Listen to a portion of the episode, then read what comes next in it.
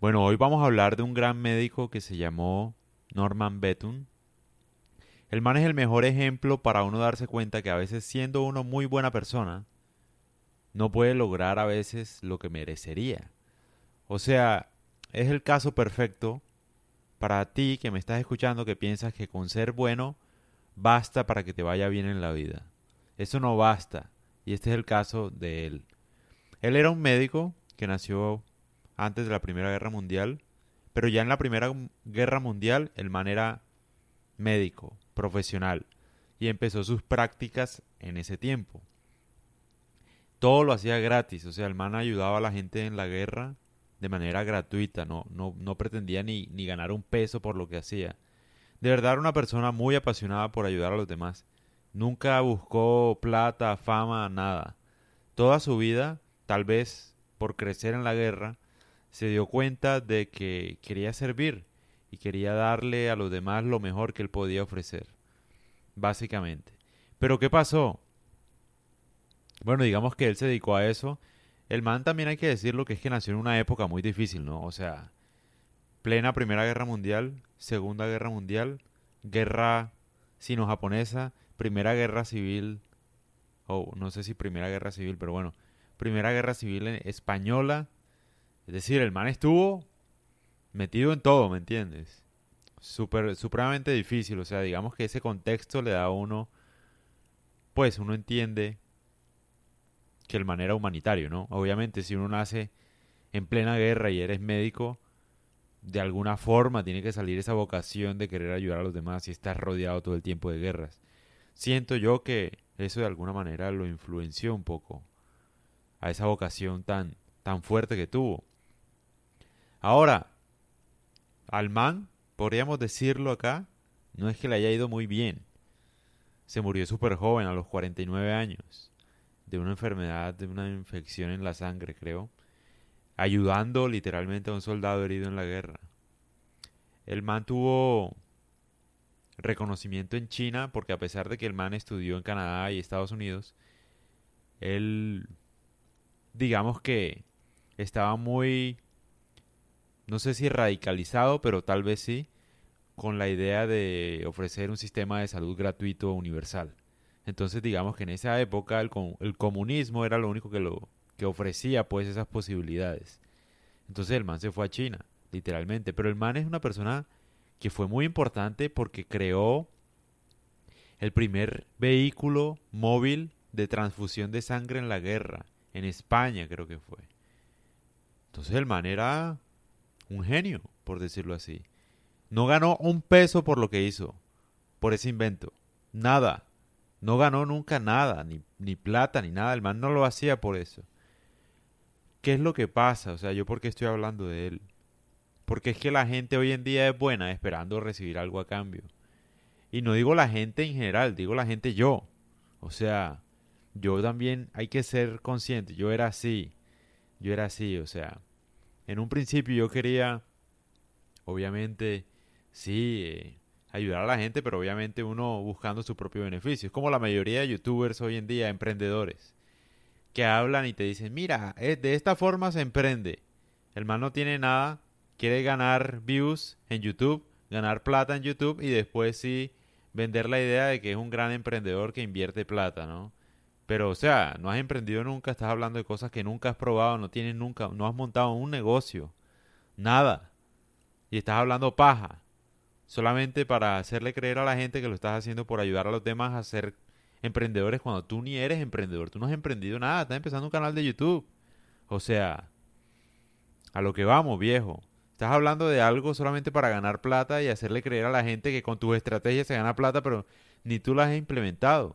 Eso está mal. Eso está mal. Pero bueno, a lo que voy es que uno empieza, cuando uno empieza haciendo algo, generalmente uno busca el beneficio y uno se vuelve muy egoísta. Y ser muy egoísta es pensar a corto plazo, es decir, yo quiero que valoremos el hecho de este médico que siempre dio su vida por ayudar a los demás. O sea, el man operaba gente gratis una vez a la semana, ayudaba a la gente en la guerra, no ganaba un peso, o sea, no cobró un peso por su invento. El man de verdad dio todo por eso. O sea, pero ya lo que voy es que uno no puede esperar ser muy bueno para ganar algo. Nunca. Porque no siempre pasa, y ese es el caso de esta persona, se murió a los 49 años. Entonces uno pensaría, no, pero es que el man ayudó a mucha gente, operaba gratis, debió haber vivido más, no sé, debió haber tenido un gran hogar. Nada. No tuvo una grandiosa vida personalmente. Tuvo problemas con sus colegas porque el man era como que muy agresivo por lo que, por lo que hacía, por lo apasionado que era, tal vez, no sé. No sé bien los detalles, pero eso es lo que dice la historia. Eh, entonces sí, o sea, era un man que sacrificó su dinero, sus ganancias, su salud, su familia, su aceptación social por servir a los demás. Y no sé si haya valido la pena. En el caso de él, ¿no? Obviamente eso lo ve uno desde afuera. Y aquí es donde vale la pena hacer una aclaración importante y es, ¿qué es el éxito? No sé. A él seguramente, y hay varios estudios que lo demuestran, eh, uno cuando hace algo se siente uno bien. O sea, si uno no lo haga por ganar fama, reconocimiento, dinero, uno lo hace por sentirse uno bien consigo mismo. Hay muchos estudios que lo demuestran. Baja la depresión, baja el desánimo. Cuando tú ayudas a alguien, naturalmente te haces más feliz. Entonces uno puede hacerlo por eso. Eso no te hace una persona egoísta. Ni hace que lo que hagas tenga menos valor. Tiene todo el valor del mundo, porque hoy en día la gente solo busca fama y plata. Pero lo que voy es que uno siempre está buscando algo de reciprocidad, si sea interna. De alguna forma tú estás ayudando a los demás, pero lo haces también para sentirte bien contigo mismo. O sea, de pronto no lo busques directamente, pero sabes y te fascina esa sensación por ejemplo, de operar gente gratis una vez por semana, me imagino que uno se debe sentir muy feliz de haber ayudado a esas personas.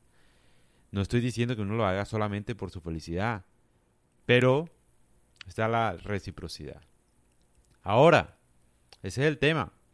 La vida, yo creo que la vida en sí, uno no debe esperar nada. Es que ni siquiera felicidad de hacer cosas. De pronto, ¿cómo explicarlo? O sea, uno sí se puede sentir feliz haciendo algo. Está todo bien, pero no hacerlo por sentirse feliz. No sé si esa diferencia sutil se entienda bien. Pero si se entiende, mucho mejor. Porque así lo veo yo. ¿Qué pasa con Norman? El man, bueno, pues sí, al final le dieron reconocimiento.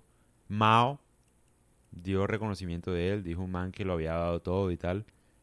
Pero es decir, ¿a qué precio, me entiendes? O sea, uno también debe evaluar y es, yo no sé si él era feliz haciendo eso. O sea, obviamente sí, digamos, tenía la sensación después de la cirugía, pero vivió una vida mala, ¿me entiendes? O sea, a lo que voy es que la conclusión de este podcast es, uno no debe buscar, o bueno, uno despierta más bien cuando se da cuenta que la felicidad no está en ninguna actividad ni cosa externa de uno.